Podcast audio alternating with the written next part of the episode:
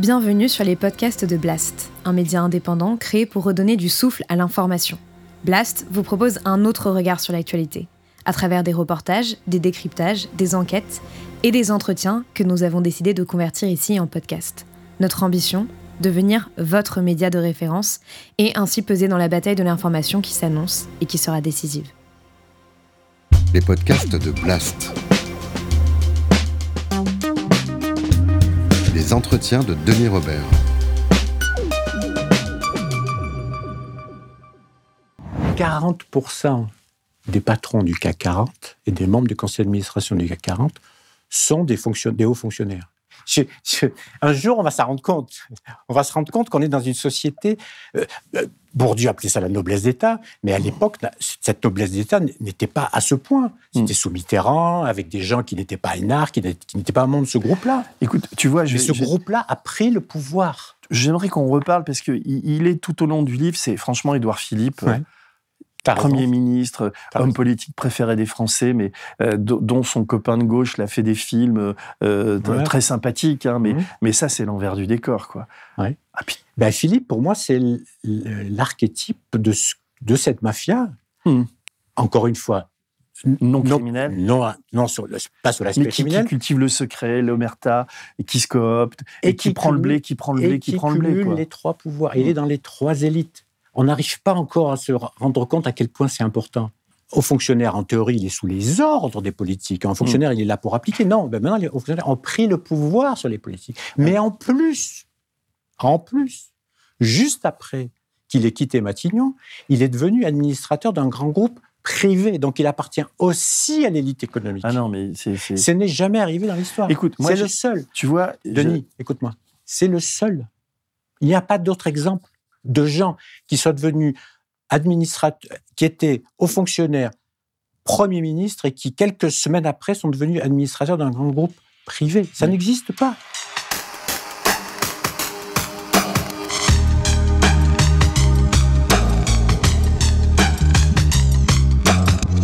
Vincent Jauvert, euh, je sais pas, on, se tutoie, on se voit? C'est la première fois qu'on se voit, mais moi j'aimerais qu'on se tutoie. On, est, on est journaliste, on a, un peu, on a le même âge. Euh, comment dire, je viens de passer euh, deux, jours avec toi. Enfin, j'ai commencé à lire le livre hier, je l'ai terminé tout à l'heure. J'ai pris beaucoup de notes. Enfin, et comment dire, euh, enfin, j'ai beaucoup écrit sur les affaires, la corruption. Enfin, tu vois bien, c'est, putain, mais quand on lit ça, quoi. Donc, c'est ton troisième livre, c'est une sorte de, trilogie. Ah, le titre, il est quand même assez balèze, quoi. La mafia d'État. Tu t'en expliques un petit peu au début, tu, m'expliqueras aussi. Mais je vais te dire, on sort de ça absolument dégoûté, quoi. Parce que euh, tu, tu, tu, documentes d'une manière vraiment implacable, parce que c'est très factuel, c'est des témoignages. Tu as, fait un gros travail, tu as été voir tous ces, tous ces grands énarques, ces commis de l'État, comme tu dis, mmh. et puis paf, tu leur balances, voilà, vous gagnez tant, vous gagnez tant. Mais là, on est, on est comment dire, on est, même moi qui connais bien la, la partie, on est abasourdi par les chiffres, par cette espèce de, de, de comment dire, ce sentiment de, de que l'État est complètement vérolé. Enfin, tu vois, j'utilise ces mots-là aussi par, par ces, ces, types qui se cooptent entre eux, qui, qui, qui, qui, qui, enfin, je veux dire, les politiques avec les, les énarques, puis ils reviennent dans le public, dans le privé. Tu as, 50 exemples, 100 exemples. Les mecs, qui, le, le, plus petit salaire, c'est quoi? C'est À un moment donné, le type, il gagne 15 000 euros par mois, c'est la honte pour lui, quoi. Et tu as des mecs qui gagnent 500 000 balles. Enfin, tu l'exemple de Richard Descoings, il y en a d'autres. Enfin, bref, c'est une accumulation de choses comme ça. Tu appelles ça mafia d'État. Mmh. Euh, donc, d'habitude, tu es, quelqu'un plutôt mesuré, je trouve, dans tes propos, dans ton allure. dans ton... T'es pas, un, pas un mec qui la ramène beaucoup et t'appelles un bouquin Mafia d'État. Ouais, en fait, juste pour me présenter, moi j'étais chef du service étranger de l'Obs. Donc mes sujets au départ, c'est la diplomatie, la hmm. géopolitique, et c'est ce que je fais dans, dans, le journal. Euh, et j'ai découvert la haute fonction publique en travaillant avec quelqu'un dont on parlait tout à l'heure, euh, notre éditeur favori qui est mort, Romain, Romain on lui rend hommage d'ailleurs. Mm. Absolument, on lui rend hommage. J'ai le dédicace mon livre d'ailleurs. Euh, il, m'a demandé de travailler sur le Quai d'Orsay, mm. mais en coulisses. Et je mm. connaissais, moi, l'aspect officiel. Les diplomates. Les diplomates, etc. Et donc, j'ai découvert la machine diplomatique, la vraie derrière, et donc le monde des hauts fonctionnaires. Et là, je me suis rendu compte que c'était un monde. De... Un exemple tout simple. Je vais voir un ambassadeur et je lui dis, euh, pensant, étant certain qu'il allait me répondre, parce que bah, c'est un, mmh. commis de l'État, combien vous gagnez? Normal, après mm. tout. Dit, oh, très offusqué, mais je ne peux pas vous le dire. Bah, je lui dis, pourquoi vous, êtes un fonctionnaire public pourquoi, il me dit, bah, le jour où les hauts fonctionnaires de Bercy vous donneront leur vrai salaire, je, vous donnerai le mien. je me suis dit, merde, il y a un truc là. Mm. Qu'est-ce que c'est que ce monde qui se tient par la barbichette, mm. qui est censé travailler pour nous et qui en fait travaille pour eux-mêmes, pour une large part Mais je reste quand même modéré par nature et par fonction, notre métier, je pense, c'est quand même d'être modéré, d'être équilibré. Pourquoi mafia d'État? Parce que je crois. Alors évidemment, balayons tout de suite l'aspect criminel. Hein. Hmm. Toi, tu connais ce monde-là, moi, hmm. je ne le connais pas, le, monde, le vrai monde de la mafia. On est dans la, comment dirais-je, c'est une métaphore, bien sûr. Mmh, hein. oui, hein. mais en même temps, il n'y a, pas de criminel. Il n'y a pas de criminel. Il a pas de criminel. Mais il y a un fonctionnement criminel, une, omerta, une décooptation. C'est pas criminel. Non, non, mais je ne dis pas que c'est criminel. Qu'on soit bien d'accord. Mais tu utilises le mot mafia dans ce sens-là. Non, parce qu'après, on va citer des noms de gens. Donc, que soit bien clair que je ne considère pas que ces gens-là sont criminels. Mais ils fonctionnent avec certains modes de fonctionnement de la mafia. Et effectivement, l'entre-soi, euh, l'omerta, euh, et différents modes qui, sont, qui, qui empêchent les, les citoyens d'avoir accès à, ce qu'ils font et à mm. comment ils le font. Alors, j'avais appelé un autre, un précédent, les intouchables d'État. Mm. Ben pourquoi? Parce que ce sont des gens qui se, et tu le disais dans ton édito, je me souviens, un, de tes éditos, qui se considèrent et qui sont intouchables. Ouais, intouchables. De fait, mm. de fait. Alors, pourquoi mafia? Parce que la France, et je pense, est dans une situation unique au monde au monde occidental en tout cas, qui est que tu as un groupe de gens, hauts fonctionnaires, jusqu'à présent diplômés de l'ENA, jusqu'à présent parce que l'ENA va être supprimé, diplômés de Polytechnique, membres des grands corps, qui cumulent les trois pouvoirs. Le pouvoir administratif, c'est normal, ils sont hauts fonctionnaires, mais aussi le pouvoir politique, on le voit aujourd'hui, hein, mmh. euh, nos, nos, dirigeants sont tous des hauts fonctionnaires, mmh. Macron le sait, il était inspecteur des finances. Édouard Philippe, euh, conseiller d'État, et il n'a pas démissionné. Hum. D'ailleurs, c'est un des personnages importants du livre, Édouard Philippe. C'est presque en filigrane une, enquête.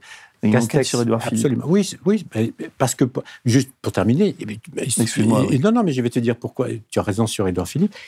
Il cumule le pouvoir politique, donc, administratif et économique. Hum. Ils sont aussi patrons des plus grandes entreprises françaises. Ah oui, non. 40% des patrons du CAC 40 et des membres du conseil d'administration du CAC 40 sont des, des hauts fonctionnaires. J'entends bien, ils sont. D'ailleurs, tu, tu pas chiffres pas. il y a combien de hauts fonctionnaires en France, euh, à peu près? Hauts fonctionnaires, membres des grands corps, hein. hmm. c'est ceux-là dont je parle. Et quand tu dis grands corps, c'est Polytechnique, ENA C'est euh, euh, dans Polytechnique, c'est le corps des mines, le corps des ponts, ah oui. Le Conseil d'État, euh, l'inspection des finances et la Cour des comptes. En gros, pour aller vite, il y en a d'autres. Bon, et ça, ça fait, je sais pas, 1000, 2000 personnes, pas plus. Parce que tu dis au début que le salaire moyen de ces gens-là, c'est à peu près 30 000 euros par mois. Tu dis, cette caste n'a jamais été si puissante, si riche, et j'ai relevé le, enfin, je sais plus à quelle page, de 30 000 euros par mois. Mais c'est pas sur les 2 ou 3 000, c'est peut-être sur euh, uniquement une. Euh, non, mais euh, ça dépend lesquels, parce que mm. tu as ceux qui sont dans l'administration, mm. et j'avais révélé dans un précédent livre qu'il y en a 600 qui gagnent plus que le président de la République. Oui, quand même, ouais. Quand même. Mm. Et dont certains à Bercy qui gagnent plus de 250 000 euros. par an. Par oui, par ah Parce que des fois, t'en as même un qui gagne 500 000 balles, c'était le, patron de Sciences Po, quoi. 505 000. Oui, bah, ah, d'argent public, hein, et ça les fait pas. Mais l'actuel, enfin l'actuel, je sais pas, on va voir. Mais lui, est un personnage aussi très intéressant. Mais le, celui qui, qui, a démissionné récemment, membre du Conseil d'État, euh, parrain des enfants d'Édouard Philippe, ouais. il touchait 200 000 euros par mois, par an. Il voulait il s'appelle comment lui? Frédéric Mion. Oui, c'est Mion. Tu, parles à la fin, le roi Mion, qui après se retrouve relégué. Enfin, mais je voulais en parler à la fin. et, lui, euh, ah, il, se débrouillait pour être. Alors, c'est technique, mais il faut essayer de comprendre parce que c'est très important en France. Il était en détachement du Conseil d'État. Hmm. C'est-à-dire que bien qu'il gagnait 200 000 euros, qu'il était dans une entreprise privée, mais qui avait une fondation publique, c'est un peu compliqué, il pouvait être, toujours être membre actif de la haute administration. Hmm. Et donc il est revenu comme membre actif de l'administration. Hmm.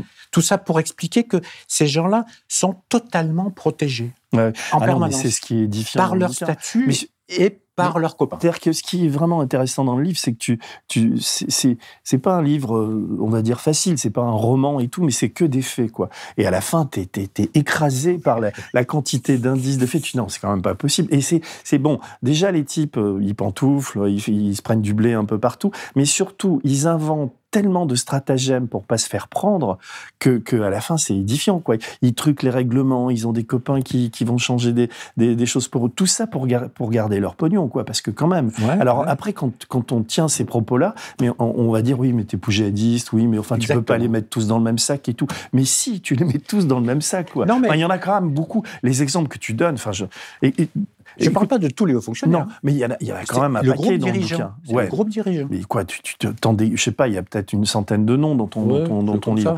Mais je voudrais qu'on, si tu veux, qu'on, qu'on, suive un peu la, la, chronologie du livre. Et tu as un premier chapitre. Alors là, tu as un, un, personnage qui s'appelle Dominique Comoli, qui est un mm. énarque de 73 ans, mm. qui était patron de la CEITA, euh, qui gagne. Patron des douanes avant. Oui, patron des douanes. c'est important, ça veut dire qu'il était au fonctionnaire. Le, mec, il se prend 40 000 euros de retraite par mois. Euh, il gagne un million d'euros par, par an il gagnait. Il, gagnait. Mais alors, tu, tu ben, parle, parle-moi de lui. Enfin, en plus, il y va cash, lui. Enfin, et ça, c'est plutôt sympathique parce que tu dis, il a plus rien à perdre. Il a une, il y a une sorte de, bah, d'impudeur chez lui. Mais c'est légal, tout ça. Oui. Donc, il risque rien. Ouais. Il risque rien. Mais lui, en tout cas, il n'a pas la langue de bois et il, ne se planque pas comme la pluie. Il y en a plein que t'appelles et tu dis voilà, il refuse de te parler, il refuse non, de. Non, il n'a pas plein. il y en a quelques-uns. Édouard Philippe et ses copains, c'est tout. Ouais, bah oui. Alors lui aussi, on en parlera. Donc Comoli, bah, c'est l'archétype, en quelque sorte, au fonctionnaire socialiste, patron des douanes, mmh. socialiste, hein, puis la bonne période socialiste, qui euh, euh, est nommé patron de la CETA. Entreprise donc des cigarettes, entreprise publique, nommé là par Balladur pour, et Sarkozy pour la privatiser. Mmh. Il privatise et il reste à la tête. D'un seul coup, il voit son salaire, boum, c'est rentré par des, Anglais ou des Américains Pas tout de suite. Pas tout de suite. Et comme l'entreprise va très mal, il n'est pas le seul responsable, mais enfin, tout de même, euh, elle ferme, elle ferme, elle ferme plein de. ah, il est responsable de plein de licenciements. De, boîtes, enfin d'usines. il vend l'entreprise à, un, groupe britannique. Il reste dans le groupe britannique. Et là, il touche une fortune. il touche beaucoup d'argent, un million d'euros par an, ce qu'il me dit il revient dans l'administration française. Hmm. Comme patron de l'APE. E. Donc l'APE, l'agence des participations d'État, c'est-à-dire la, c'est un poste très important. Le groupe hmm. qui gère les participations d'État dans les entreprises. Et ensuite, il est nommé au conseil d'administration. Il veut, il veut le conseil d'administration d'Engie. Ouais. C'est euh, euh, l'ancien ministre socialiste de l'économie, euh, candidat à l'élection présidentielle Montebourg, qui le raconte. Il veut pas Montebourg. Il dit quand même, c'est pas possible qu'on les file ouais, Montebourg, Montebourg s'en sort bien dans ton bouquin. C'est vraiment l'empêcheur. Il a essayé de les emmerder un peu, mais bon, il n'y est pas, pas entièrement parvenu. Il dit, il dit, non, c'est pas possible quand même de filer. Alors que ce mec-là, il s'est planté, dit-il. Euh, à la CETA, c'est pas possible de le nommer euh, ANJ. Pourquoi on le nommerait ANJ Juste parce que ça se fait, parce qu'on doit recaser ces gens-là. Mais donc, il est réussi, mais parce que, bah, parce qu'il est comme il est, il est nommé au conseil d'administration d'Air France. Mmh, en plus. Et en 2021, il y est toujours. Ah non, mais il a 73 piges. Il a 73 piges. Voilà, lui, c'est l'archétype. Alors, c'est des gens de deuxième niveau, c'est pas un mec qui a fait de la politique. Mais voilà, ils sont nombreux dans, ce cas-là. Alors, Vincent, si tu me permets, j'ai coché une page qui, tu vas, tu vas peut-être t'en douter, qui m'a particulièrement intéressé, puisqu'on a, on a diffusé ici le, le, film sur Alexis Colère euh, qu'a réalisé euh, Yanis Mamdi. et, et là, je découvre en te, en te, en te, en te lisant, alors c'est page 24, c'est au début du livre, je te lis. Hein. Le 28 juin 2019, Jean-Dominique Comoli a écrit une lettre au procureur de la République assurant que son ex numéro 2 ne lui avait jamais caché ses liens familiaux avec les propriétaires du grand transporteur maritime MSC.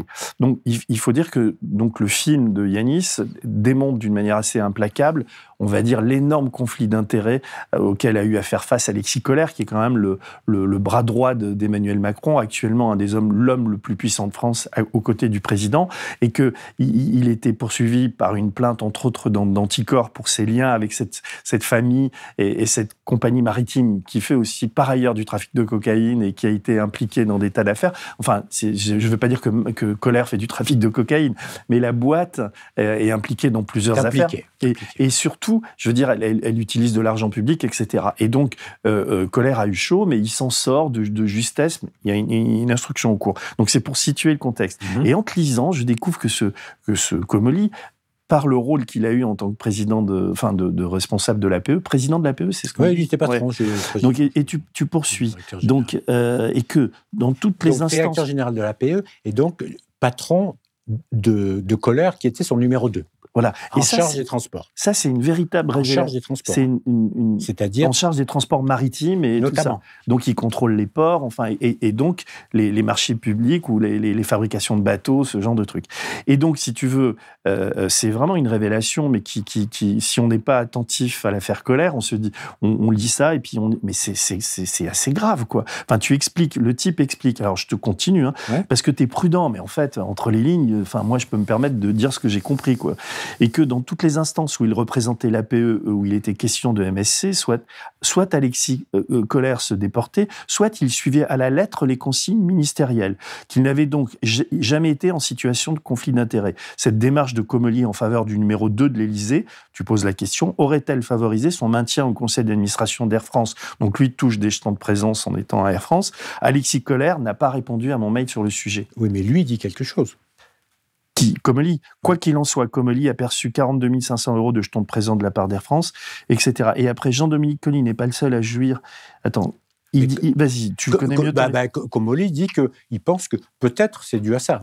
Eh ben, nous, quand on le lit, on se dit évidemment que c'est, c'est, enfin, c'est mon interprétation. C'est mon interprétation, mais bah, Comoli dit peut-être. Attends, le, le, le, le, mec, enfin, excuse-moi, mais euh, euh, comment Jean-Dominique Comoli, de la place où il est, fait une attestation pour, euh, pour, pour, pour colère en disant non, il n'y a pas de conflit d'intérêt. Ils sont deux en avoir fait. Hein. Emmanuel Macron a fait une lettre et lui, lui est passé un peu inaperçu, puisqu'il est évidemment moins connu qu'Emmanuel mmh, Macron, mmh, mmh. mais en même temps, la, déposition qu'il fait, il faut le croire sur parole. Il dit il n'y a pas eu de conflit d'intérêt, le type s'est toujours déporté, etc. Mais euh, enfin bon, et en, euh, immédiatement après, malgré son grand âge, il continue à toucher ses jetons de présence. Et qui décide de ça? Emmanuel Macron et Alexis Collère. Il y a un réel problème. Parce qu'il est nommé, il est au conseil d'administration nommé par, par l'Assemblée générale sur proposition de l'État. Ouais, mais, c'est toujours ça qui est, qui est, qui est, comment dire. Et alors, tiens, un petit détail marrant les gens nommés comme ça sur proposition de l'État, qui sont la plupart du temps des hauts fonctionnaires, avant ne percevaient que 30% des jetons de présence. Et puis Emmanuel Macron fait pas, enfin Emmanuel Macron ou quelqu'un a fait passer une loi ou un décret passant ce, chiffre de 30 à 70% C'est pas le Copé Zimmerman, non, c'est autre chose, ça. Non, Copé Zimmerman, ça n'a rien à voir, ça à voir, mais c'est sur la présence de 40% de femmes. Oui, c'est ça, pardon. Je, non, mais il y a tellement d'infos dans le bouquin que et donc, et, donc, voilà, ces gens-là, ils, donc, est-ce que c'était un renvoi d'ascenseur En tout cas, ça mériterait d'être, euh, de faire l'objet d'une enquête. Oui, et puis tu parles aussi. Alors, euh, c'est souvent comme ça le bouquin. Tu as, cinq lignes à la fin, tu as la petite info. Détail croustillant. Une préfète à la retraite était jusqu'en novembre 2019 administratrice de la Française des Jeux sur proposition de l'État. Il s'agit de Catherine Delmas Comoli, l'épouse de Jean-Dominique Comoli. La caste, une affaire de famille aussi. Quoi. Et on trouve beaucoup ça dans le bouquin.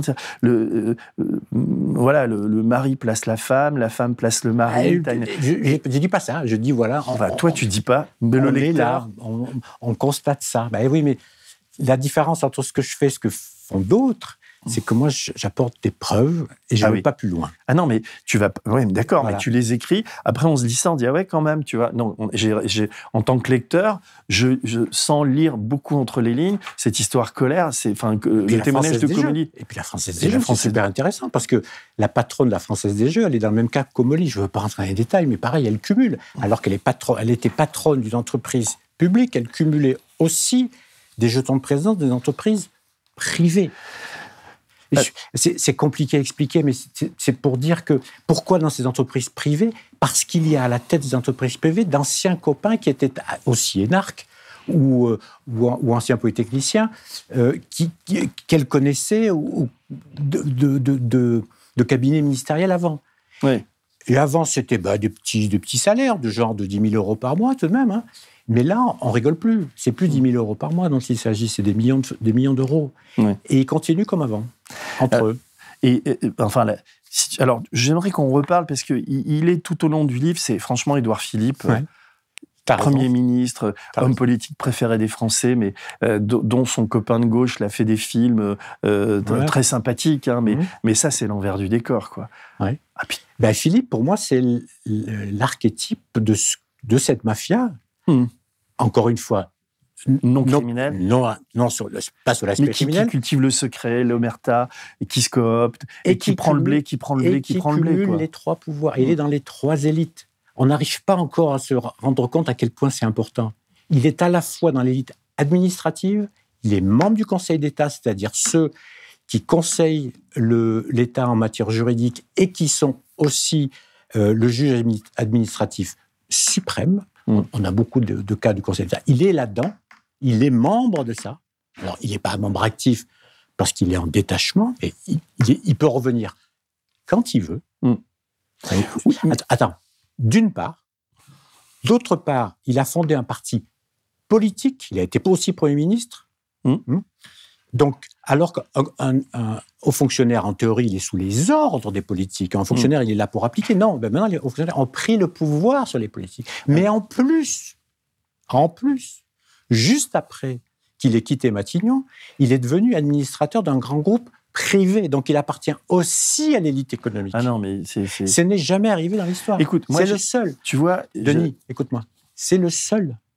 Il n'y a pas d'autre exemple de gens qui soient devenus administrateurs, qui étaient hauts fonctionnaires, premiers ministres et qui quelques semaines après sont devenus administrateurs d'un grand groupe privé. Ça n'existe pas.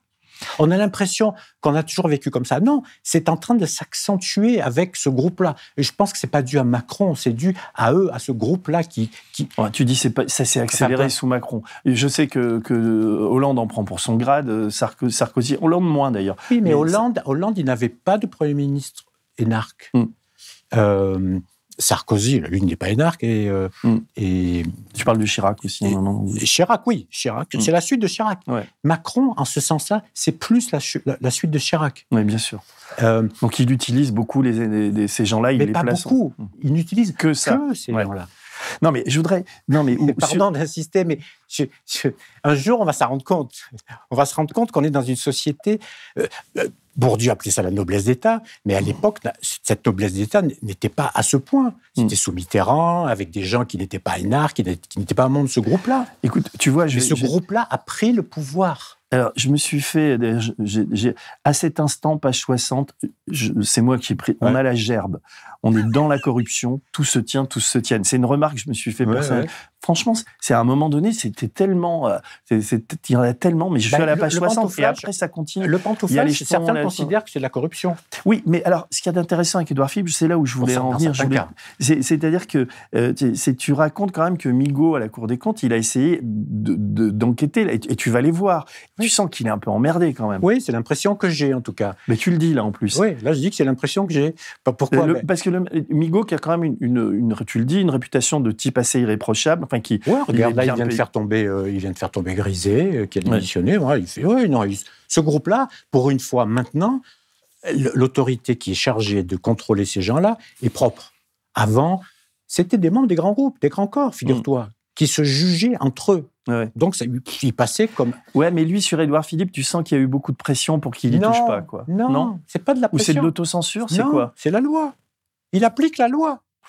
Euh, enfin, il s'arrange un peu avec la loi. Écoute-moi. Vas-y. Écoute-moi. Euh, alors, on peut dire de quoi il s'agit. Il s'agit d'Atos. Euh, vas-y, tu, sur Édouard Philippe. Donc, au moment où il quitte Matignon, il, entre chez Atos. Or, Atos, c'est un boîte d'informatique. boîte d'informatique dont le, patron vient d'être nommé par Édouard Philippe et Macron breton à la Commission européenne.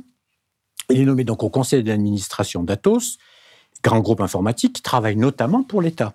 Hein, et notamment pour euh, le plus secret du secret de l'État, dans au CEA et même à la DAM, la direction des applications militaires. Euh, et euh, moi, la question que je me pose, c'est est-ce que Édouard Philippe n'est pas, pas intervenu pendant les, quand il était à Matignon en faveur d'Athos hmm. Et je dis à, Didier Migaud À Didier Migaud, mais pourquoi vous avez laissé passer? Ben, Il dit parce que j'ai pas les moyens juridiques. Il dit il faut la preuve concrète, physique, un écrit, pour dire que ben, cet homme-là est intervenu et donc il n'a pas le droit d'aller pantoufler dans cette boîte-là. Hmm. Et moi, je lui dis, mais il y a un discours où, où Édouard Philippe revendique le fait qu'il aide euh, Athos quand il était Premier ministre. Il dit, oui, mais c'est pas suffisant, c'est pas un écrit. Ouais, mais bon, c'est pas. Donc il suffirait de changer la loi. C'est. Euh, mais, mais, mais ces lois-là, qui ont été obtenues sous la gauche, hmm. notamment, euh, c'est les fameuses lois Sapin 2. Elles ont été obtenues après des bagarres infernales, des lobbying infernaux des, des hauts fonctionnaires, et notamment d'ailleurs, toujours un copain d'Édouard Philippe, l'ancien secrétaire général du gouvernement, dont je parle ailleurs, mais ça devient trop compliqué. Non, mais alors, parce qu'il y en a qui ont. Enfin, tu vois, c'est une litanie de noms. Il y a deux Romanais, donc euh, euh Kessler, Elbronner. D'ailleurs, je le retrouve, qui est le. Elbronner, qui est le beau-père d'Imad Laoud. Tu t'en souviens Imad Laoud, dont le frère était à, EDS. Et t'as les dollars qui pleuvent, les euros, les mecs qui se prennent des salaires de malades. Là, tu parles du pantouflage du directeur du cabinet d'Edouard Philippe. Oui. Raté. Heureusement, celui-là. Raté parce qu'ils ont failli réussir et finalement, il y a un mec qui a dit, mais attendez, il n'est pas compétent pour faire le job dans cette boîte d'assurance. Il devait être nommé à la SCORE, grand groupe de réassurance. Ouais. Ce sont des boîtes pas très connues, mais qui sont très puissantes. Et finalement, il est nommé numéro 2, il, doit venir numéro 1, et la commission de régulation, qui a de nouvelles règles, heureusement, peut lui dire, ah ben non, finalement, il faut quand même choisir un mec compétent pour ça. Tu te rends compte? Hmm. Avant, ce n'était pas le cas. Il faut un mec... Il n'avait jamais fait d'assurance. Ah oui, non, alors non, bah donc il va pas être nommé. Non, puis tu parles aussi de. J'ai retrouvé Cirelli avec BlackRock, là. Ouais. Donc lui, euh, lui c'est aussi un type de, de, de la. De la mouvance Philippe Je ne crois pas particulière. Ah, si, si, si, si. Parce qu'il y a un contrat d'État avec, ouais, avec BlackRock, j'ai noté, page 41. Si, Cirelli, il a été nommé. À, tu sais, il y a une commission très chic qui s'appelait CAP 22, une commission de réforme de, la, de l'administration, réforme de l'État, très, très dure. Hmm. Et bizarrement, il a nommé Cirelli, alors que Cirelli était patron d'un fonds d'investissement. Donc je ne vois pas tellement pourquoi, enfin, à part qu'il avait, été, il avait été lui aussi haut fonctionnaire. Mais voilà, il s'est retrouvé là-dedans. Et puis, on, tombe aussi sur. J'ai noté qu'Alexandre Bompard, qui, il, à un moment, il Grand ami d'Edouard Philippe. Ouais, grand ami d'Edouard Philippe. Alors, lui, qui aujourd'hui, euh, il était patron de la Fnac, il est où? Carrefour. Carrefour. Sa femme est la conseillère d'Edouard Philippe en mhm. matière de, de, justice. Enfin, c'est. Euh, et, il reprend Nicolas Bazir, qui était. Euh, qui était qui est, quand même condamné dans l'affaire de, de Karachi. Il n'y est plus là, je veux dire. Il, il y est plus. Il y est plus, mais à, ce moment-là, il y est. Oui, oui, il y est, bien sûr. Et le mec est condamné, il va. Ah ben, le cas, le cas Bazir est très intéressant. Oui, tu en parles dans. dans ah ben, le fait d'être condamné, ça ne. Alors quand même, si j'ai l'impression que là, ces temps-ci, il est quand même plus en, odeur de sainteté, tout à fait dans le groupe quand même. Mais tout de même, oui, oui. Bah, c'est quelqu'un qui a sa, qui a sa chronique dans le Point, ou enfin, je sais pas, il l'a toujours, ou il écrit un peu partout. On le voyait. il est surtout membre de plein de choses. Ouais. C'est des, des hommes qui sont ce monde est tellement petit qu'il s'échange les postes divers et variés entre eux, gauche-droite. Hein. La gauche et la droite, là-dedans, n'a aucune importance. Alors j'ai noté, enfin, le, temps passé euh, par ces types à, trouver des jurisprudences pour se sauver entre eux. C'est à un moment donné, je me suis fait cette réflexion-là. Et bah, ils sont euh, conseillers d'État souvent, donc. Euh, euh, ça arrive. Donc. Euh. Euh, il y, en a un qui en prend pour son grade aussi. Enfin, pour son grade. C'est quelqu'un qui apparaissait comme plutôt sympathique et enjoué. C'est l'ancien patron de la, SNCF, Guillaume Bépi. Oui, et tu vas d'ailleurs. Et tu vas, tu vas le voir. Mais lui, mais on se disait, moi, je pensais que il est très sympathique. Et, mais quand même, il est un peu emmerdé par tes questions, lui, quand tu. Oui, mais au moins, alors. Mais au moins, il te reçoit, il te répond. Il me répond. Et attends, alors, on va raconter en gros. Et je me suis posé la question, excuse-moi, mais tu vas me répondre sur Bépi. Je me dis, est-ce, est que tu crois à ce qu'il t'a dit, euh, Bépi, dans, dans, ce chapitre? Mais oui, mais c'est ça qui est fou. Je crois qu'il, dit la vérité et ça prouve à quel point ces gens-là sont désinvoltes. Pour aller vite, en, gros, quand il est patron de la SNCF, il est aussi membre de conseil d'administration de boîtes privées. Vous entendez, comme ceux qui hmm. nous écoutaient. Hmm. Il était patron d'une boîte publique, hmm. il était haut fonctionnaire, détaché, donc toujours haut fonctionnaire dans une boîte publique, et il touchait beaucoup de jetons de présence dans des boîtes privées. Et il reconnaît lui-même qu'on lui a donné ces boîtes privées de façon à ce qu'il ait l'équivalent des, salaires variables des grands patrons, puisqu'il était au maximum en tant que patron de boîte publique de ce qu'il pouvait toucher. Hmm. Bon. 400 000 euros, je crois, par an. 400 000 euros, ce qui est déjà pas mal. Hein. Et, bon. et moi, je lui dis, mais vous étiez au fonctionnaire. À, ce moment-là, il dit toujours. oui. Et donc, il y a une loi toute simple qui interdit à un fonctionnaire d'être membre du conseil d'administration, d'être membre dirigeant d'une entreprise privée hmm. depuis, depuis 83. Donc, comment c'est possible? Mmh. Elle me dit, ah ouais, c'est pas idiot ce que vous dites, je avais pas pensé. Je vais demander au patron du Conseil d'État. Hmm. Il appelle le vice-président du Conseil d'État. Je vais voir le vice-président du Conseil d'État. Et moi, je me dis, c'est écrit dans le je me dis, vice-président du Conseil d'État, il va me dire, il va m'entuber, il, il, va me, il va me raconter une histoire, un violon. Et non, il dit, ben, vous avez raison. Et personne n'y a pensé. Il n'avait pas le droit. Il hmm. dit, j'y avais pas pensé. Et personne n'y avait pensé. J'ai dit, mais attendez, mais Enfin, moi, je suis un simple journaliste, je ne suis hmm. pas spécialiste. Vous, vous êtes spécialiste en plus, c'est des conseillers d'État, et vous n'avez pas vu ça, un truc tout bête. Bon, ok, je veux bien le croire. Hmm. J'ai demandé à Pépi s'il était prêt à rembourser. Ben, il m'a dit, bah, non, je suis de bonne foi. Bon, ok.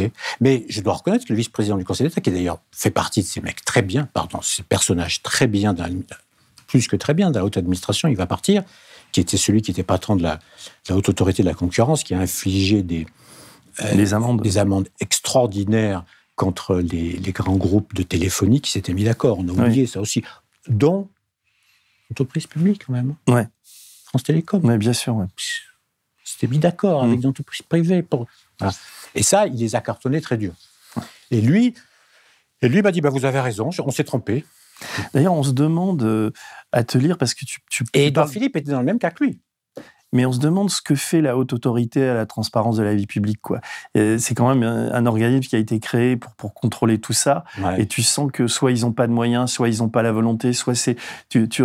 Et alors, il y a, y a un bah, moment donné... Là, c'est un juge qui doit, qui doit, aller, qui doit, aller, oh. qui doit intervenir. Bah ouais, mais enfin, faudrait qu'Anticor, d'ailleurs, si Élise, tu nous entends, il euh, faudrait qu'Anticor se, se lise de ton livre et mobilise là-dessus. Et tu parles de, de, de, l'agence euh, anticorruption, la, l'AFA, l'agence française anticorruption, et, et, et à un moment donné, c'est vrai qu'il eût été logique euh, D'ailleurs, c'est ça représente, semble-t-il. Ouais, ça représente à peu près euh, combien Une soixantaine de fonctionnaires chacun. Voilà. De rassembler ça ce que C'est ce que dit, euh, c'est ce que dit Migo. Et ça pourrait être une, enfin une solution parce que on arrivera à la fin de ton livre, mais quand on. Oui, mais il faut, il faut, oui, mais il faut que les lois changent. Par exemple, avant, avant Sarko, les commissions pouvaient de, déontologie pour voir si les gens pouvaient pantoufler pouvaient remonter à 5 ans. Hmm. Sarko l'a fait passer à 3 ans. On pourrait passer à 5 ans, hein, c'est juste un texte de loi. Simplement, Edouard Philippe n'a pas voulu. On se euh, demande pourquoi d'ailleurs. On se demande pourquoi. Hein. Euh, et plein de Et ce mec, ce mec est l'élu, enfin tu vois, l'homme politique préféré des Français. ça va pas durer. Non, parce que quand on lit ton livre, on, est dégoûté, quoi. On se dit, il y a, franchement euh, ce type. Bah, au moins, Emmanuel Macron, il a été banquier d'affaires. Hmm. D'ailleurs, c'est pas c'est pas être nazi, être banquier d'affaires. Hein, c'est voilà, il a reconnu, il l'a fait, et après il a fait autre chose. Hmm. Edouard Philippe, il, mélange, et toujours cette idée d'être droit dans ses bottes, euh, à, la à la Juppé. Qui à faire des blagues, euh, à faire, tu vois, enfin, il passe pour. Et puis à, à, traiter par le mépris la, haute autorité, quand même. Quand il déclarait, euh, quand, quand, il était député, on lui a demandé de déclarer, ben, comme tous les députés, c'est revenu. Et, et c'est bien il a, il a par-dessus la jambe, il a répondu en disant Mais c'est quoi ça? Je comprends pas. Mais tu vois, en lisant ton livre, je me suis dit Il faudrait vraiment que nous, à Blast, j'essaie de développer les, enquêtes, comme tu l'as vu, qu'on fasse un, vraiment un spot sur, sur Édouard Philippe. Je, le dis là publiquement, mais je pense que si on nous donne les moyens, nous, d'enquêter, puisqu'on est, bah, financé par les gens. Il faudrait que vous enquêtiez sur Édouard Philippe, il y a avocat d'affaires. Voilà, c'est ça. On a oublié qu'il a été. Mm. et puis, et puis son arrivée au Havre aussi, comment il arrive avec Ruffnac et, et tout ça, tu le racontes dans le livre d'ailleurs. C'est aussi une histoire de grand corps. Ouais, c'est ça. Bah, tu peux la raconter d'ailleurs. Edouard Philippe, c'est pas très connu. Edouard Philippe, vous savez, moi je viens du peuple. je viens du peuple et j'ai grandi. Et, Le Havre, c'est vraiment mon, grand-père. En fait, c'est mon arrière-grand-père. C'est pas mon grand-père. C'était mon arrière-grand-père. La légende. Mon arrière-grand-père, il était berger. Hmm. Mon arrière-grand-père, et voilà. En fait, il était il est grandi à Rouen.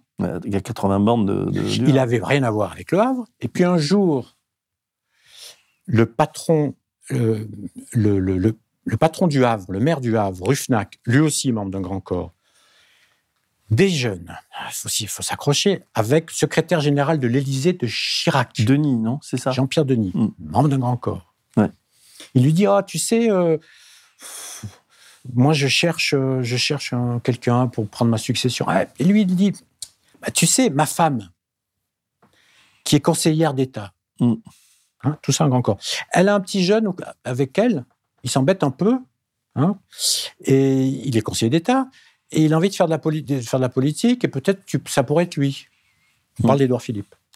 Et c'est comme ça qu'ils se sont rencontrés. Et c'est là où on parle de cooptation. Enfin, ah, c'est là, où il y a un maillage comme ça de ces, ces commis d'État qui est euh, ah, mais hallucinant. Là, c'est hallucinant. Mmh. Il, est, il, est, il arrive comme ça. Ils c'est ce que tu disais tout à l'heure, pouvoir économique, pouvoir politique, et, les types Et c'est le même qui, qui, se retrouve avec colère, on va, on va aller un peu voir, hein, le colère, celui de l'Élysée, au moment du conseil, des conseils d'administration entre la boîte de la famille de colère et le port du Havre. Et, eh ouais. et on ne sait pas trop ce qui s'est fait là-dedans. Et on sent que tu les, les types, je te tiens, tu me tiens, quoi. On sait pas trop. Et il y a un moment donné qui ça m'a intéressé. Tu parles du Qatar. Tu comprends pourquoi le Qatar m'a intéressé Parce qu'on en a pas mal. Bah, je sais tu, peux les, liens avec le, le, Qatar et Bepi et tout ça, c'est. Eh ben, en fait, euh, d'après ce qu'il m'avait dit, c'est que le Qatar. Euh, je ne me trompe pas, la SNCF. L'amour des livres, tu vois ce que, à quoi je fais allusion? Ah, mais ça, c'est autre chose, ça. C'est pas, pas lié au Qatar, ça? Non, c'est juste que pourquoi est-ce que Guillaume Pépi est nommé euh, à un moment, après qu'il quitte euh, la, SNCF, au conseil d'administration, enfin, c'est pas un conseil d'administration, c'est un autre nom, mais peu importe, du groupe Lagardère hmm. Ça n'a rien à voir, en théorie. Alors il dit, ouais, mais sûrement que les chasseurs de tête, euh, parce, qu'évidemment, tous ces gens-là disent qu'ils ont été choisis par des chasseurs de tête, sauf que les chasseurs de tête, ils ne servent qu'à entériner la décision déjà prise. Euh, il savait que j'aimais les livres. Hmm. Là, franchement, j'ai fait dire, vous vous foutez de moi quand même. Mais il le dit sérieusement, là? Ah, il fait, Oui, enfin, je ne pense pas qu'il le pense, non. Mais enfin, il le dit sérieusement, oui. Hmm. Et bon, alors, en fait, ce qu'on peut imaginer, c'est qu'il y a deux raisons.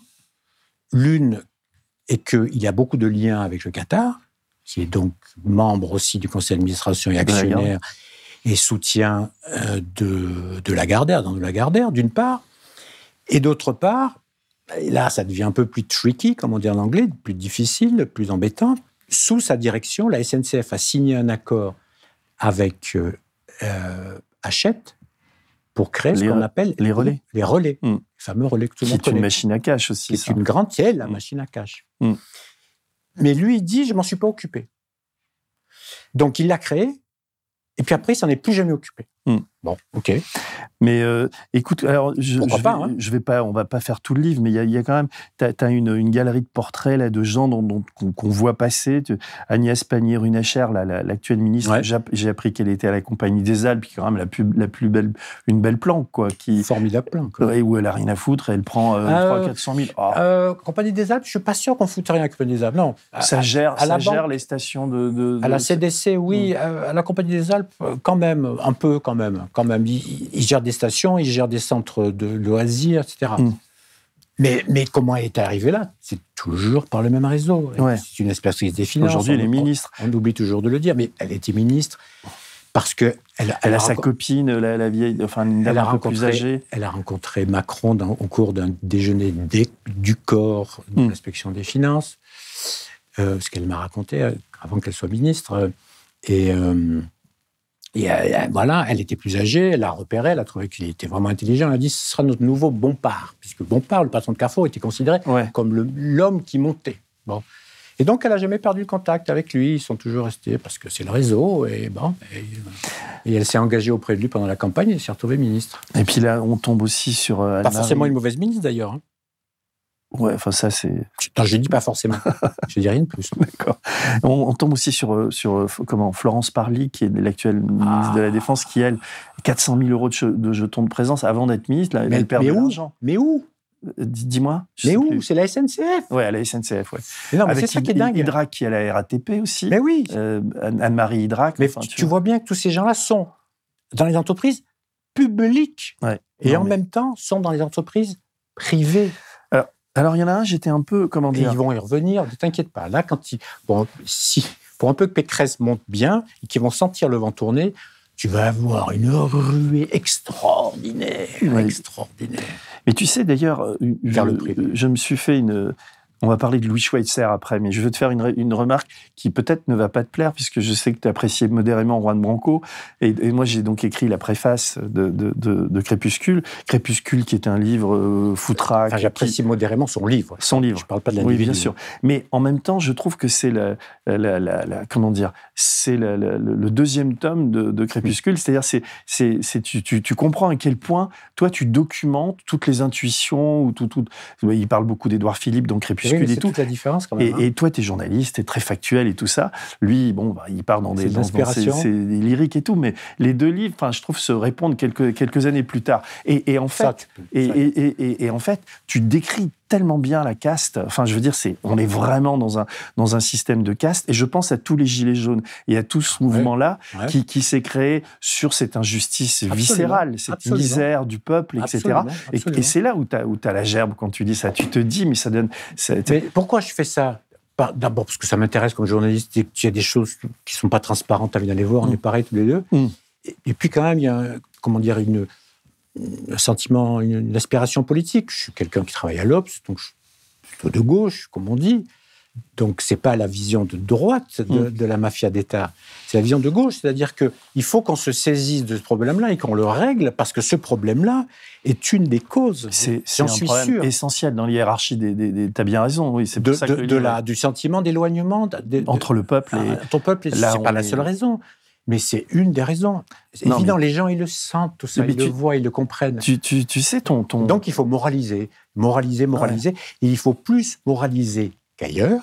Hmm. Mais là, on, est, on part de loin. Hein. Parce que c'est plus parce qu'ils ont toutes les, enfin ils, encore une fois, on va dire que qu'on est conspi en disant ça, mais ils ont toutes les manettes, quoi. Enfin, je veux dire, c'est effrayant et c'est pas de la, je veux dire, la, conspiration, elle est là, elle est là-bas, elle est au niveau, au niveau. Non, de, mais pas de conspiration. non, mais je veux dire, c'est une conjuration, alors de gens qui se mettent ensemble, qui, qui s'octroient des gros salaires, qui se filent des jetons de présence. Bah, c'est la noblesse, quoi. Ben voilà, non, non, mais on est. l'aristocratie. C'est, et à un moment donné, on a, on a, coupé des têtes pour ça, hein, il, y a, il, y a, quelques temps. C'est la nouvelle aristocratie.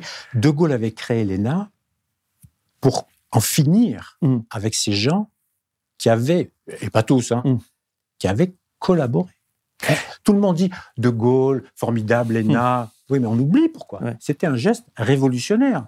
C'était pour couper la tête, enfin, en tout cas, pour arriver avec d'autres gens que ceux qui voulaient sa mort. Il était condamné à mort. Donc, il voulait une autre élite. Et ça a été un échec bah, au bout d'un moment, ça a été un échec complet.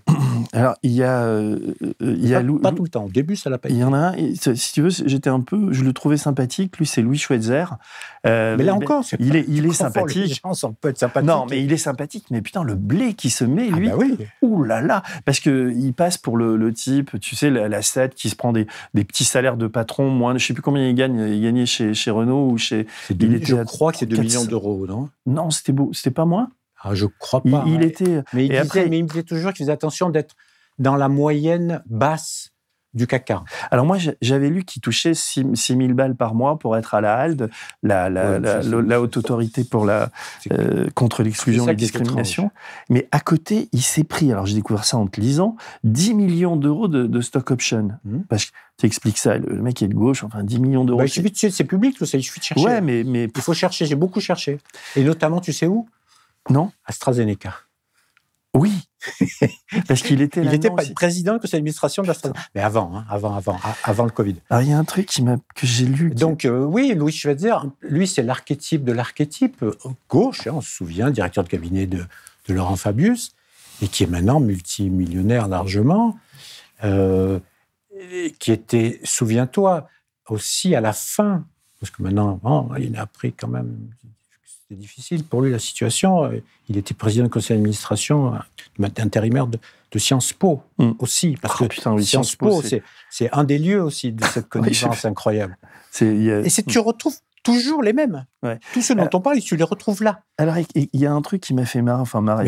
Mais, M. Monsieur Schweitzer est un homme éminemment sympathique. Mais non, mais je sais. Mais, c'est la face cachée de, de, mais, Louis Schweitzer, quoi. Mais, elle n'est pas, comment dire, tu, la trouves dans les rapports annuels. Il suffit de, il suffit de cumuler. Et d'ailleurs, quand tu lui demandes, il répond sans problème. Hmm. Mais personne ne le fait parce que parce qu'on a une image de ces grands commis. Voilà, c'est ça que je veux remettre en cause. On parle de ces grands commis et eux-mêmes vivent sur ce mythe-là. Ils vivent sur le mythe des grands commis des années 60. Les hmm. grands commis de De Gaulle, les grands commis de l'État, ceux qui ont fait, euh, tu vois, bon, ils ont fait beaucoup de conneries aussi. Hein. Ils ont fait, hmm. euh, ils ont fait aussi les, les, les, villes nouvelles. Enfin, à l'époque, ça pouvait être bien. Bref. Et donc, on, vit sur ce mythe-là. Mais ces gens-là sont passés du côté obscur, du, de l'argent. Non, non, mais bien sûr. Et, mais ils considèrent encore. Est encore un truc. Ils n'arrêtent pas de nous dire nous avons la meilleure, la haute administration la plus compétente au monde. tu entends souvent ça. on a la meilleure administration au monde. Mais tu leur dis, mais attendez, mais sur quoi vous vous fondez là? Sur le résultat, sur l'administration des prisons, sur euh, l'état du budget de la France, sur comment fonctionne euh, la police, comment fonctionne la justice, comment fonctionne euh, l'éducation? Mm. Enfin, c'est que des échecs.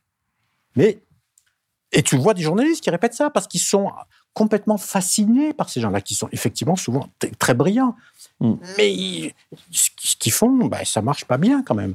J'aurais aimé faire ça, mais il faut un, il faut un talent que j'ai pas pour essayer de, de voir quel impact ça a. Pour moi, le, sorte d'audit de, tout bah, ça. De voir comment la façon dont ils ont géré mm. a accentué le malaise français. Bien sûr. Pour moi, il y a deux points. Je pense qu'ils ont accentué le, le, différentiel avec la France périphérique, c'est tous des Parisiens qui vivent à Paris, qui ne pensent que Paris. Mm. C'est pas être complotiste de le dire, eux-mêmes le reconnaissent. Et souvent, ils viennent de l'administration de Paris. Mm. Hein, c'est le, de, Paris, Paris, qui est une voie de repli. Et donc, ils ne pensent que Paris, ils ne vivent que Paris. Pour beaucoup, hein, Castex, c'est vraiment un cas à part, mais il a fait sa carrière à Paris aussi. Hein, mm. tu parles de lui d'ailleurs un peu dans Malgré son accent, il a fait sa carrière à Paris. Mm. Il s'occupait des Jeux Olympiques de 2024 à Paris. Je vais te lire un passage de ton livre, si tu veux. Je veux bien. C'est page 84, et parce que j'ai retrouvé une vieille connaissance, c'est Jean-Charles Naori, qui fait partie de ces grands corps d'État. Et alors, il y a une anecdote que tu, tu racontes. C'est, ouais, il, dit l'un, de ses amis de l'époque m'a raconté une anecdote très significative. Ouvrez les guillemets. Je me souviens qu'en 86, juste avant, juste avant d'entrer chez Rothschild, Jean-Charles Naori m'a demandé devenir riche, ça fait quoi à ton avis? Je lui réponds ça doit être agréable. Mais pour lui, l'argent signifie autre chose donc, t'ouvres les guillemets, le sommet des prestiges désormais, c'est d'être milliardaire, me lance-t-il. À l'époque, il est, il est eh ben, haut fonctionnaire et il veut être milliardaire. Et tu ajoutes, il atteindra presque son but cinq années plus tard, après cinq ans après cette discussion, le génie des mathématiques, je mmh. savais pas qu'il était génie, rachète le petit distributeur. Tout le monde dit que c'est un génie. Ouais. Breton Rally, dont il devient le premier actionnaire de Casino et son PDG en 2021. Sa fortune est estimée à 280 millions d'euros. Donc c'est quand même, on peut dire que lui, c'est le haut fonctionnaire qui a le mieux réussi pécuniairement, un des? Euh, bah, pour atteindre. ouais, un des. Et il s'est servi aussi de tout son réseau pour. Euh, Bazir doit être un peu en dessous. Bazir, je crois qu'il était au-dessus de 50 millions. Schweitzer, non, je veux dire, il doit être en dessous. Bompard aussi, il, il, il Bompard, il doit pas mal de blé mais ils, sont, voilà, ils sont en train de, de, constituer ces, ces gens-là. Et en plus, malheureusement, je ne peux pas dire qui a qui m'a donné cette citation, mais c'est quelqu'un dont un, de ceux dont on a parlé. Mais tout est dit. C'est dans la fin des années 80, au moment où la droite reprend le pouvoir, que ces hauts fonctionnaires de gauche basculent dans l'argent. Hmm. Et ce sont leurs enfants, en quelque sorte, leurs enfants intellectuels en tout cas, qui sont au pouvoir maintenant. Hmm c'est ce que tu dis, quoi. Avant, euh, j'aime bien la fin, la, fin, de ton chapitre sur Schweitzer. Tu dis avant de prendre congé, je demande à Louis Schweitzer quel était son statut vis-à-vis de l'administration quand il présidait Renault. Il dit Je suis resté très longtemps en disponibilité. Ma carrière dans l'inspection des finances était donc bloquée. C'est pourquoi, lorsque j'ai pris ma retraite en 2007, je n'avais pas atteint le grade d'inspecteur général. Je ne l'atteindrai donc jamais. Soupire-t-il en dépliant son grand corps pour se lever et me raccompagner. J'ai senti une pointe de regret. Et tu ajoutes, comme si ces jeunes messieurs des années 80, devenus les parrains du capitalisme d'aujourd'hui, mesuraient toujours le niveau de leur réussite sociale à l'aune de leur classement dans la hiérarchie administrative. C'est, ces mecs, ils ont quand même des cerveaux qui sont pas faits comme les nôtres. Hein. Incroyable, hein ouais. Ils sont des gens brillants, qui certains ont fait de très bonnes choses pour la, pour la France et pour l'économie, mais ils pensent comme ça. Ils hmm. savent très bien quel est le classement des, uns et des autres. Alors, j'enchaîne, mais je, parce que je, enfin, c'est tout ça est, vraiment intéressant. Enfin, moi, en tout cas, ça me passionne. Et euh, on est au moins deux. Ça non, non, mais d'ailleurs, est-ce que ton livre, il est sorti il y a, il y a combien de temps? Il y a un mois à peu près. Un mois. Est-ce que tu es invité euh, dans, euh, dans les, chaînes, euh, tout info, des choses comme ça? Pour celui-là, non, j'étais beaucoup pour le précédent. Oui, je sais, mais celui-là, parce que là, tu, celui-là, c'est pas le genre de bouquin qu'on a, tu vois. il faut qu'il fasse son chemin comme ça, un peu dans la presse indépendante. Il y, a ceux qui aiment bien, qui, découvrent comme ça. Il y a j'ai de bons papiers, j'ai été invité dans pas mal d'endroits, les livres marchent pas mal mais moins que. Pour une raison simple, c'est que je ne parle pas ni. Dans celui-là, je ne parle ni de Nicolas Sarkozy, ni d'un de, politique très célèbre. Et donc, voilà, je pense hmm. qu'il y a ça. Et puis, il y a le fait que je parle d'Edouard Philippe. Je pense que. Égratigner Edouard Philippe, on me l'a dit, les gens veulent pas aujourd'hui. Non, je sais. Tu sais, moi, j'ai écrit un livre qui est sorti il y a, trois semaines. Je, enfin, je, je demande rien à personne, mais mmh. quand tu fais le parti de la liberté et de l'indépendance, dans ces médias-là, euh, c'est compliqué, quoi. Enfin, en tout cas. Mais ceci dit, les livres vivent leur lit de, livres. Je veux dire, il y a un bouche à oreille, les gens qui lui tiens, et puis on a beaucoup plus besoin de ça que des papiers de complaisance ou des, choses comme ça. Enfin, tu vois. en tout cas, moi, j'ai toujours fonctionné comme ça. Tu sais, euh, là-dessus, on est pareil. Mmh. Qu'est-ce qui fait la différence? C'est le travail. Hein. Non, non, mais c'est quand, on bosse. quand on bosse. Et alors, des fois, tu fais de l'humour, parce que c'est pas, c'est pas un bouquin très rigolo, mais tu as, des titres. Alors, extension du domaine de la pantoufle, ça m'a bien, ça m'a bien fait marrer. Surtout que, et moi, je la connaissais pas, cette histoire. J'aimerais que tu, tu la racontes. Tu, tu parles d'un, quand même d'un magistrat du parquet national ah financier qui s'appelle Éric Russo. Numéro 2. Numéro 2. Le type, il fait quand même un bon boulot au PNF. Super boulot.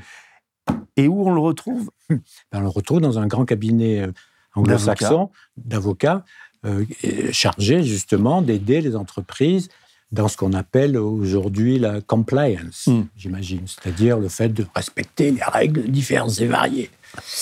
Euh, bon. Euh, Mais comment peut-on imaginer qu'il ne se soit. Je veux dire, tu bah, sais. lui, il est passé entre les gouttes parce que. c'est un peu énorme quand même. Non, mais attends. Hmm. Attends. Parce que la haute autorité de la transparence de la vie publique qui, qui, est censé faire le filtre, n'a pas autorité sur les magistrats. C'est ce que m'a dit Migo. Migo a dit j'aurais adoré faire ça, mais euh, je m'occupais du cas de M. Russo, mais je ne pouvais pas le faire parce que les magistrats, eux, ont leur propre mode de, de filtre. Et eux, ils ont laissé passer. Mais on peut pas. C'est comme si le, type, il veut te faire croire qu'il a un hémisphère gauche et un hémisphère droit, et il y a une barrière bah, infranchissable entre les mais deux. Attends, mais tu as, d'autres cas que j'ai racontés dans un autre livre, de, de, ces types qui étaient euh, aux fonctionnaires à Bercy chargés du fisc des entreprises et qui se retrouvent avocats, avocats fiscaux. Hein. Oui, tu, tu parles. Euh, ouais, et, on retrouve plein de gens. Enfin, alors tu dis euh, le, paradis des pantoufleurs, tu c'est là. City. Et là, on retrouve euh, Azoulay, non, Myriam El Khomri. tu retrouves Véronique. Alors, c'est des gens dont on ne connaît pas tu les dis c'est le paradis des pantoufleurs. Qui sont pourtant des gens qui ont, qui sont, qui ont été très puissants. Des anciennes directrices de cabinet de Manuel Valls, le directeur du cabinet du Premier ministre, un des hommes les plus puissants de France.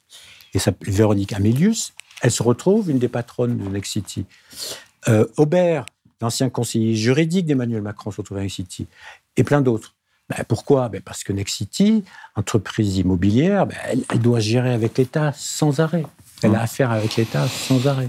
Et, alors, je, suis retombé sur mon ami Jean-Pierre Jouillet, enfin, euh, que, j'avais écrit un bouquin sur les prédateurs, et il était déjà présent dans ce bouquin. Et lui, donc. Aussi un homme éminemment sympathique. Ouais, il est, sympa, mais il aime l'argent lui aussi. Enfin, il est. Il est euh, comment dire Attends, juste un truc. Moi, je veux qu'on soit bien d'accord là-dessus. Si on était à leur place, et si les lois étaient telles qu'elles sont, je suis pas sûr que je ferais pas comme eux.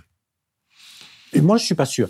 Donc, moi, ma thèse, c'est juste qu'il faut durcir la loi et durcir et, accroître les moyens de ceux qui, luttent contre ça. Je sais moi, je veux pas tu poses une bonne question, mais à un moment, c'est honteux. Moi, moi, je veux pas donner son morale. On, a, on a nos âges. Si on pouvait gagner quelques millions, ah, euh, euh, légalement, bah, je ne mm. suis pas sûr que je dirais non.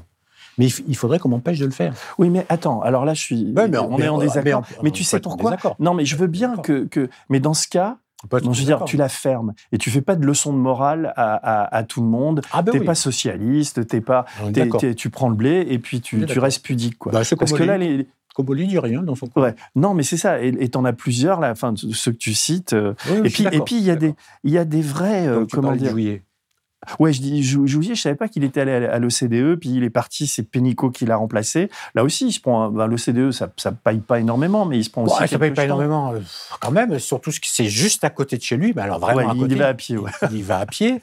Euh, bah, il, doit toucher quelque chose comme 10 000 euros par mois ou 9 000 euros par mois. C'est quand même pas mal. Non, non, c'est pas mal, mais c'est bien en deçà des, des chiffres qu'on voit la fortune de, son épouse, ouais. Madame Tétinger, et c'est tout à fait respectable qu'elle soit euh, ah très riche. Hmm.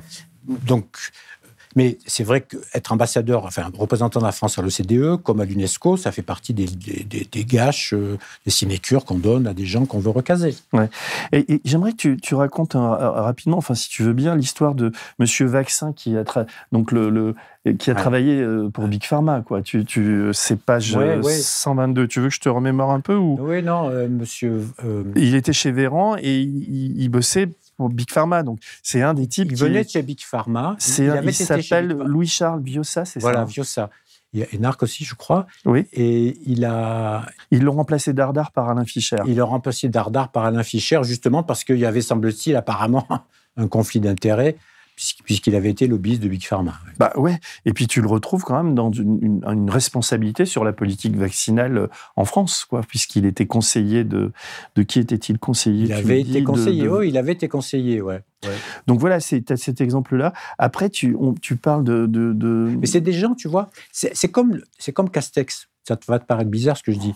Ce sont des gens très connus dans le milieu. Castex, Castex était très connu. C'était le parrain officieux de la Cour des comptes. Hmm. Tous les jeunes de la Cour des comptes allaient voir Jean Castex hmm. avant qu'il soit connu. Et comme Viossa ou d'autres, sont des gens très connus dans le milieu administratif et donc dans le milieu politique, puisque les politiques qui ont le pouvoir, ce sont maintenant les hauts fonctionnaires, hmm. et dans le milieu économique, et qui sont là et qui sont à l'affût de postes à prendre. Alors, il y en a un qui est gratiné aussi, lui, je le connaissais pas. pas faire comme Marine Le Pen. Ouh. Et non, il y en a un que je connaissais pas et euh, qui lui était, était conseiller de, de Véran, qui s'appelle Grégory Emery. Et, il va se retrouver chez, ah, chez Corian, qui est la boîte qui. Euh, et oui, mais ça, ça a été ça. Là, l'autorité autorité a dit. Pour une fois, c'est le seul exemple du bouquin. Alors, tu peux raconter le. Ah, bah, c'est tout simple. Il, il, était conseiller de, de Véran. Et du jour au lendemain, il se retrouve responsable des affaires publiques, c'est-à-dire lobbyiste de Corian, qui est la, la grande boîte d'EHPAD, mm. dirigée, entre parenthèses, on se demande pourquoi, par une conseillère d'État. Hmm. Bon. Et, boîte euh, privée. Boîte privée, oui. Hmm. Eh, si, pourquoi, c'est pourquoi je plaisante. Hmm. parce que Corian est très, très régulé, évidemment. Pas, donc il faut quelqu'un qui connaisse très bien l'administration, comme la patronne conseillère d'État de Corian. Et donc elle embauche euh, ben, le, un, des conseillers, évidemment, d'Edouard Philippe, de, Véran, comme directeur des affaires publiques. C'est logique, hein, parce qu'il les connaît tous. Hmm. Et là, la haute autorité dit non, c'est pas possible. heureusement, là, elle joue, elle joue son rôle. Quoi. Il y en a un qui. Enfin, mais, mais pourquoi? Parce qu'il contrôlait directement cette entreprise. Il y a, tu, parles, tu donnes l'exemple aussi de Marisol Touraine, l'ancienne ministre euh, de, de, François Hollande. Conseillère euh, d'État aussi. Ouais, la, haute autorité été assez conciliante avec elle. Dans, dans... C'était pas la haute autorité à l'époque, c'était la commission de déontologie de l'action publique. Je dis ça parce que parce que c'était une, une passoire la commission déontologie. C'est pour ça qu'elle était absorbée par l'autorité. Parce qu'elle était dirigée, et je l'avais raconté dans, le, dans mon précédent livre, et j'avais témoigné au Sénat à ce sujet, elle était dirigée par des hauts fonctionnaires, hmm. cette commission-là. donc, donc, il se cooptait, enfin, il, donc, fermait les yeux. Donc il laissait faire. et là, c'est pas le cas pour la hmm. autorité. Alors il y a un autre personnage, je sais pas si les gens le connaissent, mais on, l'a repéré, c'est Philippe Basse, donc le, sénateur, qu'on voit euh, présider les commissions d'enquête et tout, qui est une sorte de déontologue hmm. ultime à droite, le type qui, qui passe crème, quoi, quand il raconte ses histoires. Putain, et quand on voit son parcours, alors lui, dans le genre, euh, euh, je passe du public au privé, je prends du blé, je prends du blé, je prends du blé, il se pose là, quoi. Et puis, tu sais, pareil, c'est soi-disant personnage très enraciné, tu sais, et qui évidemment était parachuté, narque, parachuté, ancien conseiller de secrétaire général de l'Élysée, je ne me trompe pas. il se présente aux élections, il, se fait, il se fait avoir, il revient. Et pourtant, et pourtant, on nomme le type qui était en place membre de la Cour des comptes. Hein. Oui, parce qu'on veut lui filer le. Donc le nommement de la Cour des comptes avec un salaire à vie, évidemment, comme, comme là. Hein. Mais, mais les, électeurs, ils disent non, on veut pas. C'est pour le député. Pour sénateur, c'est le niveau au-dessus, comme on sait, puisque ce n'est pas les citoyens qui votent, c'est les, grands électeurs. Alors là, ça passe. Hmm. Alors, c'est lui, c'est ce monsieur-là, qui, de toute sa morgue, hmm. Euh, hmm. dirige. Cela dit, heureusement qu'il était là hein, pour la commission de. en tout cas, heureusement que la sur Benalla, par exemple ou... Sur Benalla et puis sur la, la, crise sanitaire, ils, ont été bons. C'est heureusement qu'il était là. Sur Adrexo, ils n'ont pas été terribles ils ont fait un petit Comme quoi Nous, on a suivi ça d'assez près. D'ailleurs, je voudrais. On, est journalistes tous les deux. Et moi, je suis très. Euh, comment dire J'ai été biberonné par l'AFP. J'ai des tas de copains qui y ont travaillé. Mmh. Et, quand j'ai commencé comme journaliste, tu veux dire, l'AFP, c'était un peu la Bible, quoi. Quand, euh, et les mecs vérifiaient, etc. Aujourd'hui, tu vas peut-être trouver que j'exagère, mais c'est devenu euh, une sorte de. je vois bien dans les, dans les dépêches, c'est très, très pro-Macron. Il y a une sélection des informations. Vu, oui, c'est ce qu'on ce qu'on dit maintenant. Mais je peux, je peux donner dix exemples. Quoi. La manière dont ils ont traité Mélenchon quand il a fait son programme, la manière dont ils ont dit que là, il y a une dépêche sur le fait que, quand, avec Joséphine Baker, en disant que, que Macron euh, euh fait de l'antiracisme, euh, contrairement aux radicaux, enfin aux extrémistes de droite et de gauche. c'est bizarre. Mais l'AFP, c'est alors.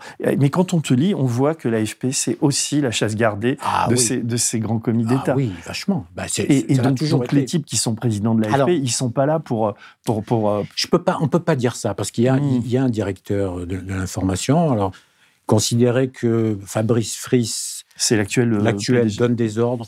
Ça, j'ai pas la ligne, je sais pas. Bah non, mais tu sais bien comment ça se passe. Tiens, au fait.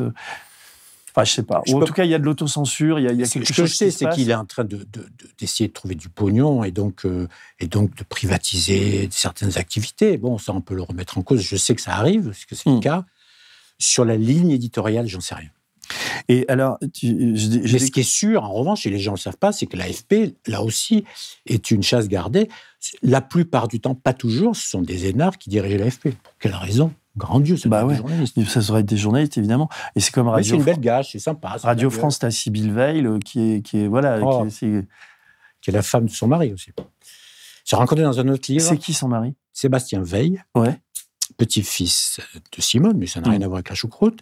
Énarque, conseiller d'État comme sa femme, de la promotion Macron, ah oui. ami intime de Macron. Et Sébastien Veil est maintenant patron du plus grand fonds d'investissement au monde, en France, tu m'entends, au monde. Donc le mari est patron du plus grand investissement au monde. C'est pas de la croque quand même. Et elle, elle est patronne de Radio France. Et je racontais dans, un autre livre que Sébastien Veil. C'est quoi ce fonds d'investissement avait fait, Tu te souviens plus du nom Advent. Ah oui. Sébastien Veil. Je t'ai coupé, pardon. Non, non. Fait partie de la campagne d'Emmanuel Macron, quand même. Ouais. Et chargé de quoi, notamment? De l'audiovisuel. Et Macron lui demande une note pour la réforme de l'audiovisuel. Et que dit la note? C'est qu'il faut mettre à la tête de, euh, de l'audiovisuel français des gestionnaires, parce qu'il faut remettre ça dans l'ordre. Et après, sa femme est nommée.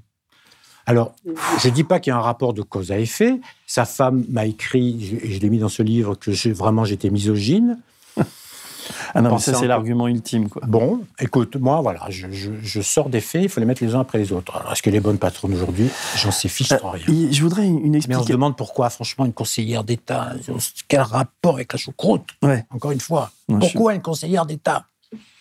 Non, non, mais ils ont des chaises gardées. le, ministère de la Culture, ils sont tous là-bas. Euh, Alors ils te disent pourquoi? Mais t'as vu Non, mais il y a un mec qui me dit pourquoi? Ben, oh, ben, parce que et c'est vrai factuellement, ben, parce que c'est la, boutique à côté. Il y a même des portes où on peut passer de l'un à l'autre.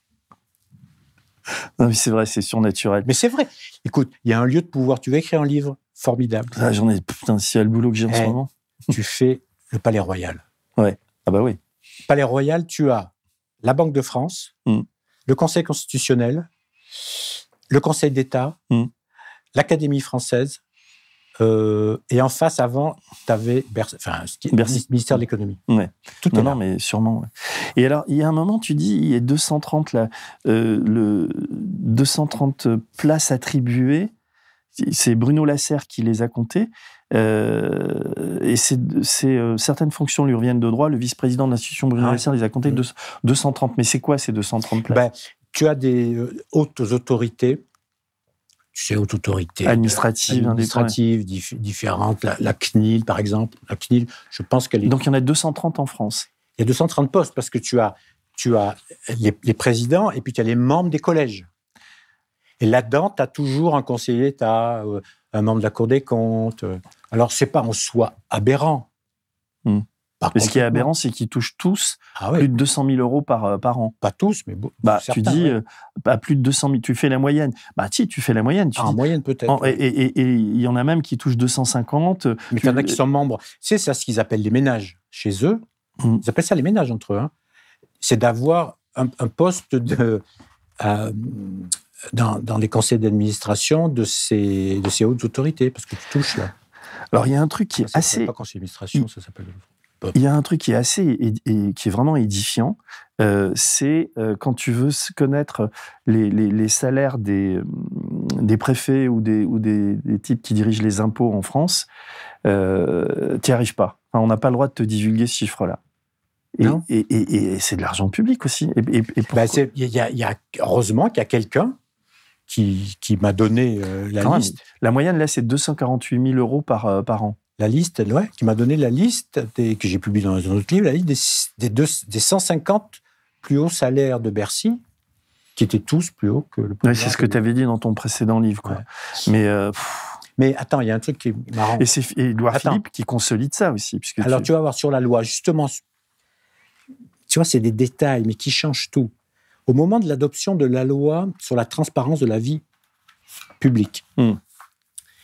euh, donc euh, où, on, met en place les déclarations euh, d'intérêt des hauts responsables publics français. Mmh. Il y a les ministres, les parlementaires, les conseillers régionaux et les membres de la haute administration. Dans la première mouture de la loi, dans la, loi, il est dit que tous ces gens-là, les déclarations d'intérêt ouais. doivent être publiées. Mmh pour tous, leur salaire précédent, leur salaire actuel et en gros leur grand leur, leur, conflit d'intérêt. Bon. Le Conseil constitutionnel est saisi. Le Conseil constitutionnel qui est à côté du, Conseil d'État. tu as, les mêmes mecs qui sont Conseil constitutionnel. C'est la même. Euh, ceux qui font le boulot, c'est les mêmes mecs. Ouais. L'ancien secrétaire général du Conseil constitutionnel est devenu secrétaire général de Carrefour. Euh, c'est qui C'est qui? Pas Naouri, quand même. Non, non, secrétaire général. Pas, patron, peu importe. Attends, excuse-moi, c'est moi, je, suis dans mon truc. Euh, eh bien, le Conseil constitutionnel a maintenu le fait qui, est obligatoire, et on le voit aujourd'hui avec l'affaire Grisée, que les ministres, les députés, les euh, conseillers régionaux rendent public leurs déclarations d'intérêt, avec leur salaire mmh. notamment, et a retoqué la même chose pour les hauts fonctionnaires. non, mais c'est incroyable. Et, c'est Édouard Philippe, non? Non, c'est le Conseil constitutionnel. Mais... Attends, mais Édouard Philippe fait partie de ceux des signataires qui ont demandé. Et ils disent que c'est une atteinte disproportionnée à leur vie privée. Ouais, c'est incroyable. Autrement dit, un, petit, un modeste conseiller régional doit rendre public, et c'est normal, je trouve, ses salaires, ses avoirs, enfin pas ses avoirs, mais ses salaires, ses conflits d'intérêts, etc. Mais le secrétaire général de l'Élysée, pour revenir à lui, et ça nous aurait, ça t'aurait bien aidé, lui n'a pas à le faire. Ouais. Non, et ça fait partie des, strabismes incroyables de ce, de ce pays. Et de... Ben, c'est le, pouvoir. C'est le pouvoir. je veux dire, tu racontes ça mafia. À, un Norvégien, un Danois, un Suédois, il dit mais c'est pas possible. C'est ce pays qui est mafieux, quoi. Enfin. Ben, on, a, on a une éthique quand même de, bah, c'est la haute administration, c'est la, c'est la, c'est la noblesse d'État, on l'a dit tout à mm. l'heure. Mais, alors je sais que là on va, on va différer, mais je voudrais bien le dire, on ne mesure pas à quel point les réformes de la haute fonction publique entreprises par Macron vont changer les choses. Pas totalement, loin de là. Mais dans le bon sens Pas suffisamment. Écoute, il n'y a plus d'inspection des finances en France. C'est quand même une révolution, on ne s'en rend pas compte. Il n'y a plus d'ENA non plus. Il n'y a plus d'ENA, hmm. il n'y a plus d'inspection, il n'y a plus de grands corps. Mais quand tu vois Il n'y a plus de grands corps de l'État. Mais, mais, quand tu vois... À part, enfin, à part le Conseil d'État la Cour des comptes, parce qu'ils sont inscrits dans la Constitution. Et quand tu vois qu'il que, que, quand même tous ces gens-là, c'est des gens qui l'ont soutenu, il y a toute une administration ah ben qu'il a, ben, a, mis en place, et lui. Ah ben oui, ben, ben il est un personnage complexe. On peut dire ça, oui. non, mais, c'est là où on diffère. Moi, je, je pense que là-dessus, je pense qu'il y a une vraie conviction de sa part. Je pense. Je mhm. pense conviction sur la rente, il le vient souvent. Il, considère... Mais tu peux pas faire ça et protéger colère comme il le fait. Tu peux pas faire bah ça. si, tu... et... si, parce que tu es double. Tu es double aussi. On est tous doubles. C'est son copain, c'est lui qui l'a aidé, il le protège. Mais en même temps, il, considère, colère n'étant pas mon grand corps d'ailleurs, il considère, il me semble, je ne le connais pas, hein, mais que, que, la caste des grands corps, hmm. il, a écrit dans son livre, hein, Révolution, avait des, des, des privilèges hors du temps. Et euh, voilà, c'est le privilège que je raconte. Et je, alors, il, ne s'attaque pas à tout, loin de là, à la transparence, machin, mais quand même, il y a, en France, il n'y a plus d'inspection des finances, qui avait donné. Euh, mais ça va être remplacé par quoi? Giscard, Rocard, Chaban, euh, Juppé, hmm. Macron. Non, mais donc par quoi il le remplace? Par rien? Par... un grand, par un grand corps unique des administrateurs de l'État. Ouais. Ah, ben quand même, ça veut dire que ces gens, ils vont être obligés de bouger. C'est-à-dire que l'entre-soi de, ces différents corps, ben, il ne va plus exister. Moi, je pense. Sauf au Conseil d'État, malheureusement. En, te lisant, et surtout à la fin du livre, d'ailleurs, tu poses le C'est pour donné un, peu d'espoir. non, mais justement, je, voulais aller vers un, autre, je, l'ai un peu abordé dans notre entretien, euh, c'est-à-dire que si on, on, donnait, d'abord on, mixait la, la, comment ça s'appelle, l'agence anticorruption et la haute autorité, ce qu'il faudrait vraiment le faire. Et là, ils sont à peu près 460, ça ferait 160 fonctionnaires au fond, et qu'on leur donner des, des, des, moyens si un peu coercitifs. La loi, si on durcissait la loi, ouais. Ah, c'est la solution. Oui, c'est une des solutions. Alors, pour moi, il y en a une autre. Hein. Tu changes la France en faisant une chose toute simple. Tu fais la révolution à l'anglaise. Oui, tu veux faire une révolution à l'anglaise? Tout fonctionnaire qui veut faire de la politique, qui veut faire campagne, qui veut entrer en politique, doit démissionner. Hmm. Basta et, pas retrouver le poste. Euh, il démissionne de la, de la, fonction publique. Tout fonctionne. Bah, on m'a dit tous les hauts fonctionnaires. Écoute, on est en pleine euh, euh, campagne pour les présidentielles. Espérons que, que les, les, candidats de droite ou de gauche t'entendront. Ce serait intéressant d'ailleurs de leur poser à tous la question. à mon avis, un Montebourg serait d'accord. Ouais. Bah, Mélenchon aussi, j'imagine. Oui, sûrement. sûrement, Anne Hidalgo, faut voir. Faut voir parce qu'elle est entourée de. Ouais, c'est à ça que je pensais. Entourée, entourée, entourée.